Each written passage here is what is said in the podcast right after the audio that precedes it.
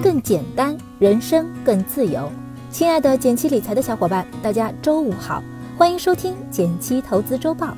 每周新闻那么多，听减七说就够了。首先来看第一条新闻，是来自证券时报的消息：微信上线零钱通和余额宝相比，你更喜欢谁？近期，腾讯微信开始新业务零钱通的测试，开通了消费支付功能。这一新业务对标余额宝，有望给对接腾讯理财通的货币基金带来明显的规模增量。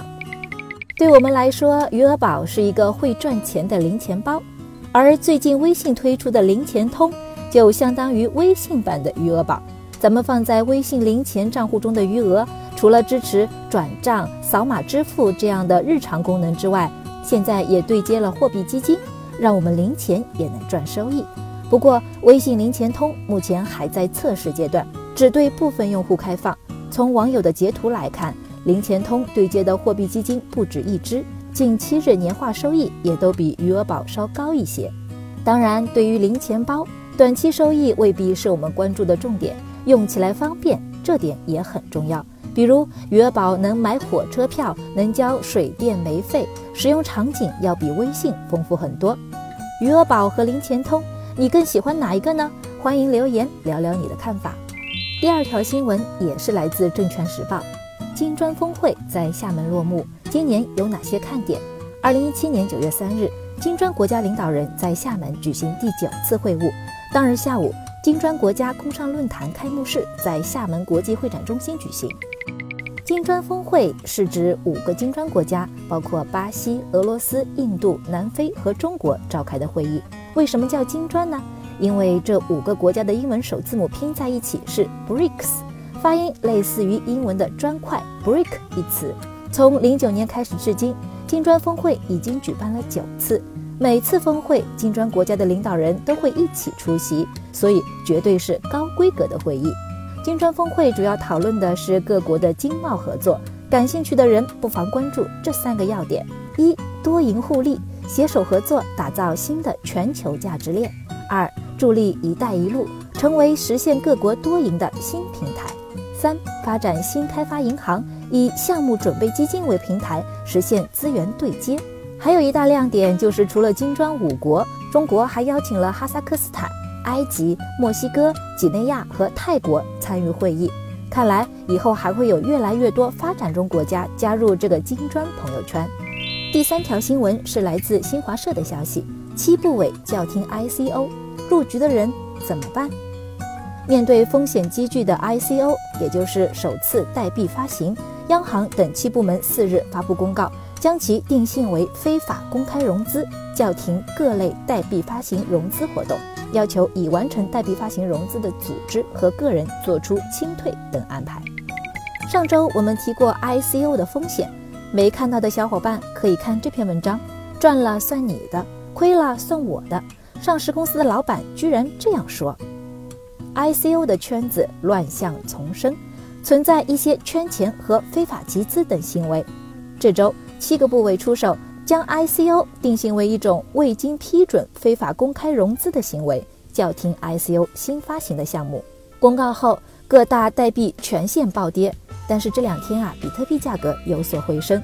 从公告措辞来看，虽然区块链的应用得到广泛关注，但是在短期内，比特币等获得国内监管认可的可能性并不大。已经参与 ICO 的人怎么办呢？对直接参与 ICO 的投资者，多家平台提供自愿退币服务，根据原兑换比例原路退回，具体关注平台官网。对后期高价买入的投资者。很难达成各方都满意的方案，可以观望进一步实施细则，最终可能面临损失。如果发行人已将资产转移，可以考虑通过司法途径解决。还是提醒一句，小伙伴们，如果想要投资比特币等虚拟货币的话，一定要充分了解规则、风险和自己的承受能力。第四条新闻是来自中国网财经的消息：扫码取款、刷脸取款、静脉取款。没想到一个银行戏这么多。九月四日，兰州银行宣布，即刻起，银行所有 ATM 机全部接入微信、支付宝，全面支持扫码取款服务。